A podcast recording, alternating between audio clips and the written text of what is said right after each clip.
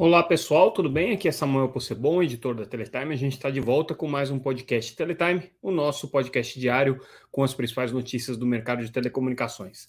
É, hoje trazendo os destaques é, dessa quarta-feira, dia 28 de setembro de 2022, conforme a visão e a leitura da Teletime. Hoje foi um dia um pouquinho mais fraco, um dia que a gente não teve nenhuma notícia bombástica, nenhuma notícia que abalou o mercado. É, felizmente, às vezes a gente consegue ter um pouquinho de folga, mas algumas notícias interessantes aqui que a gente queria destacar. É, vamos começar com uma pesquisa que foi feita pela Febraban, né, a federação que representa os bancos, é, com relação à conectividade entre idosos. Essa pesquisa foi feita porque, obviamente, os bancos têm todo o interesse de entender como é que é, pessoas com mais idade interagem com a internet, até porque são também usuárias de serviços bancários, de serviços financeiros, e isso tem impacto para o setor de banco. Também foi uma pesquisa é, que trouxe aí é, dados para comemorar o Dia Nacional da Terceira Idade, né, que vai acontecer agora no, no próximo dia primeiro. E aí a pesquisa que foi feita pela, pela Febraban junto a 3 mil entrevistados, que tem como título justamente inclusão digital dos idosos, mostra o seguinte: que 92% deles é, dos entrevistados declaram que é, pessoas com mais de 60 anos estão usando mais o celular do que é, anteriormente, né? Tem, tem é, ampliado o uso do celular, pelo menos essa é a percepção dos entrevistados pela pesquisa. É, e é, também essa pesquisa mostra que é, o telefone móvel, o telefone celular, é, em 90% dos casos, é o, o dispositivo preferencial é, de usuários da terceira idade, contra 5% é, do, do, do uso de computadores fixos, né, de desktops ou notebooks. Então, existe aí uma, uma forte tendência de ampliação do uso da, da banda larga móvel pelos, pelos idosos e também principalmente por meio do celular, o que também é um fator aí de, de preocupação, né, já que o celular acaba sendo a fonte aí de, de fraudes e de é, atividades maliciosas, né. É, mas a pesquisa também mostrou que 68% dos entrevistados acredita que os mais velhos tenham dificuldade de usar essas ferramentas digitais, as ferramentas que estão disponíveis ali no celular. Então, é, existe uma preocupação com relação ao que a gente chama né, de é, literacy, ou capacidade de uso da internet, principalmente pelas pessoas é, de terceira idade. E também a pesquisa diz que 65% das pessoas consultadas é, conhece, né, ou tem uma, uma pessoa próxima que seja da terceira idade e que tenha muito interesse é, em novas é, ou novas tecnologias, uso de novas tecnologias. Então, essa pesquisa dá essa panorâmica geral sobre o uso de celulares pela terceira idade. É uma tendência que a gente sabe que, que vem crescendo, vem acontecendo, é, mas uh, esse, essa pesquisa traz aí alguns números né, e algumas mensurações um pouco mais precisas com relação a esse uso. É, a gente fala também no nosso boletim de hoje sobre práticas ESG, práticas relacionadas a, a atividades que visem a é, sustentabilidade ambiental, que visem é, práticas corporativas que tenham ética e a sustentabilidade é, de uma maneira geral. E aí, é, questões, é, obviamente, de interesse social, né, inclusão social de uma maneira geral.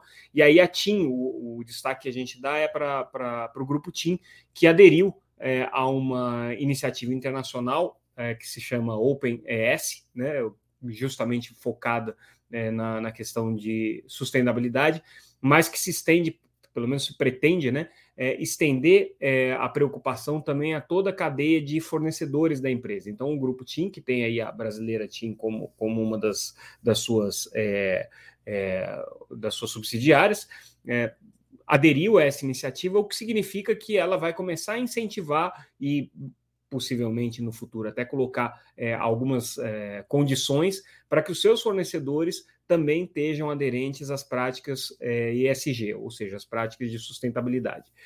Esse é um assunto que tem dominado aí a, a agenda das empresas, é, são práticas que estão sendo colocadas é, em, em em, em, vigência dentro das operadoras de telecomunicações, é, principalmente nos últimos dois anos, de maneira é, bastante incisiva.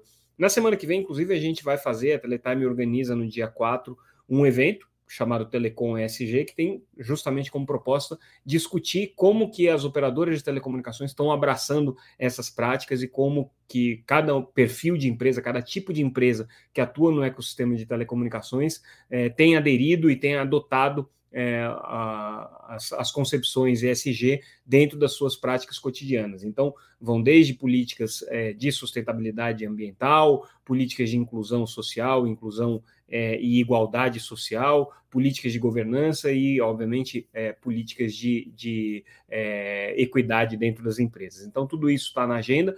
É, o, o Telecom ESG é um evento gratuito, que a gente está realizando gratuitamente, vai acontecer no dia 4, como eu disse, e as informações para inscrição no evento estão disponíveis lá no site da Teletime, www.teletime.com.br. Vocês podem é, se inscrever gratuitamente para participar do encontro, que vai ser, obviamente, um encontro digital, não vai ser um encontro presencial, é, até porque é um evento novo, né? E a gente uh, preferiu, para poder dar oportunidade aí de todo mundo poder acompanhar esse assunto, fazer ele digitalmente.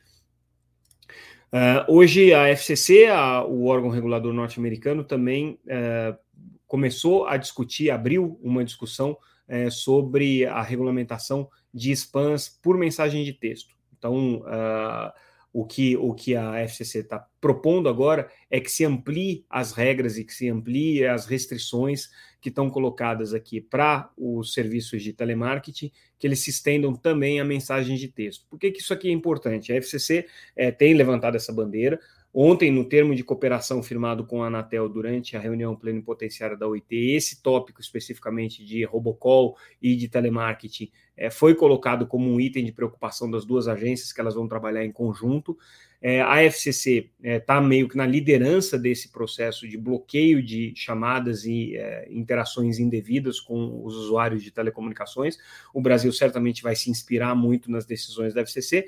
E aqui esse já é um tema polêmico. Quando a Anatel fez a liminar, é, a cautelar, perdão, é, com restrições às atividades de telemarketing, botando algumas é, limitações, aí, algumas restrições é, a, essa, a esse tipo de prática, práticas abusivas, claro, né, é, as operadoras de telecomunicações se manifestaram dizendo que, olha, isso aqui é, faz sentido é, no mundo dos serviços de voz, mas o serviço de texto né, é um serviço que não, não, não, deveria ser bloqueado pela Anatel, enfim, tem uma série de justificativas de por que, que eles acham que não deve ser é, estendido aqui a mensagem de texto, essa ação é, de restrição ao, ao, ao telemarketing. Então, a FCC está fazendo esse, esse trabalho, está ampliando agora essa discussão.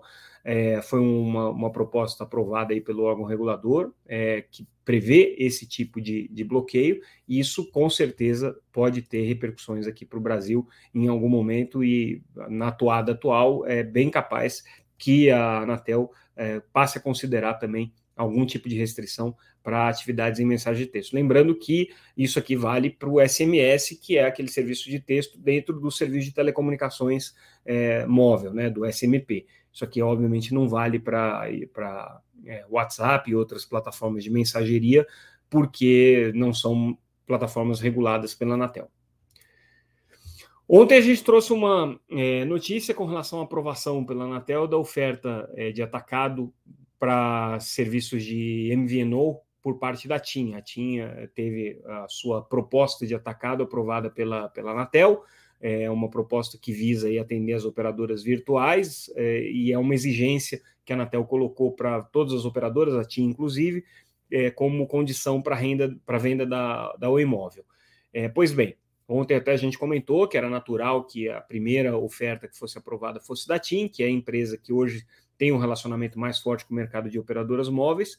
E aí, hoje, a Abra Atual, que é a associação que representa essas MVNOs, é, deu uma declaração para o portal Mobile Time, que é parceiro da Teletime aqui na, na publicação de notícias, é, dizendo que não gostou nada da oferta que foi aprovada pela Anatel com relação aos serviços da TIM, alegando que a TIM está colocando na sua oferta de referência valores muito acima daqueles que já são praticados hoje no mercado de MVNOs e que, portanto, vai tentar questionar essa, essa aprovação junto ao conselho diretor. É um processo complicado, porque a Abra Atual não é parte disso e ela não tem, ela em si, o direito de recorrer, mas é, vai fazer um barulho ali junto à Anatel e aí vamos ver como é que vão ser as consequências para a TIM, se é que a Anatel vai rever ou não essa aprovação da, da URBA. Muito provavelmente não vai, tá? mas é, vai ficar aí uma, uma, uma, um certo barulho, um certo ruído criado pela Abra atual e deixando claro que pelo menos a associação entende que as condições que foram estabelecidas não são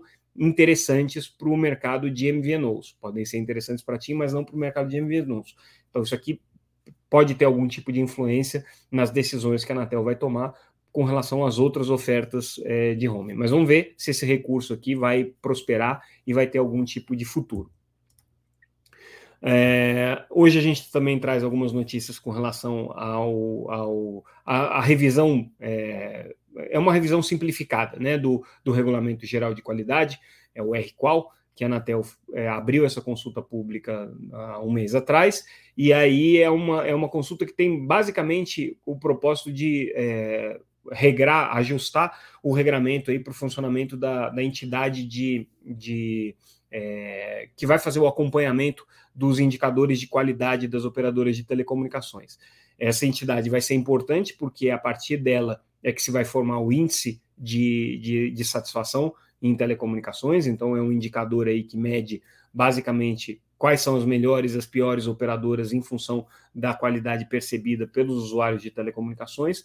E aí o que as empresas de telecomunicações pediram nessa consulta pública foi só que a Anatel desse um pouco mais de prazo para a entrega dos dados a essa empresa.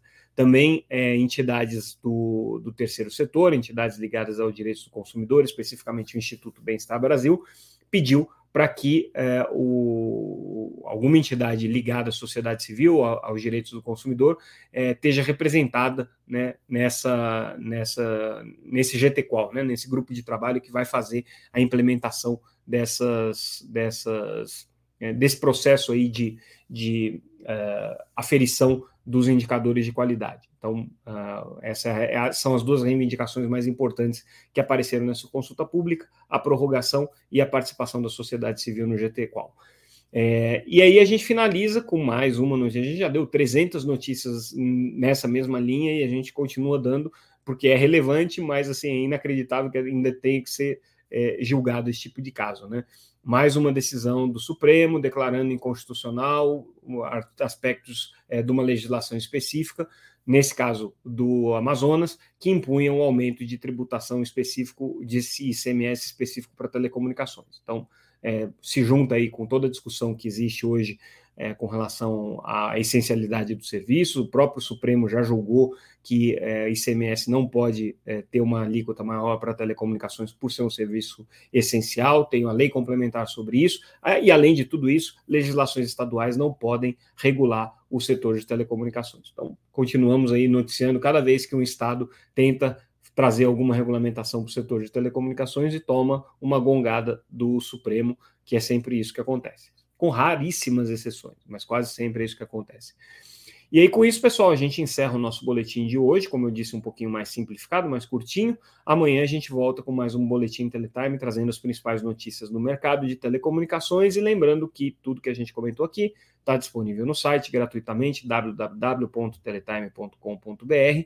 Vocês também podem acompanhar a gente sempre pelas redes sociais, como arroba Teletime News. Estamos no LinkedIn, no Twitter, no Facebook, no Instagram e no YouTube também. Então, ficamos por aqui. Amanhã a gente volta. Obrigado pela audiência. Até mais. Yeah.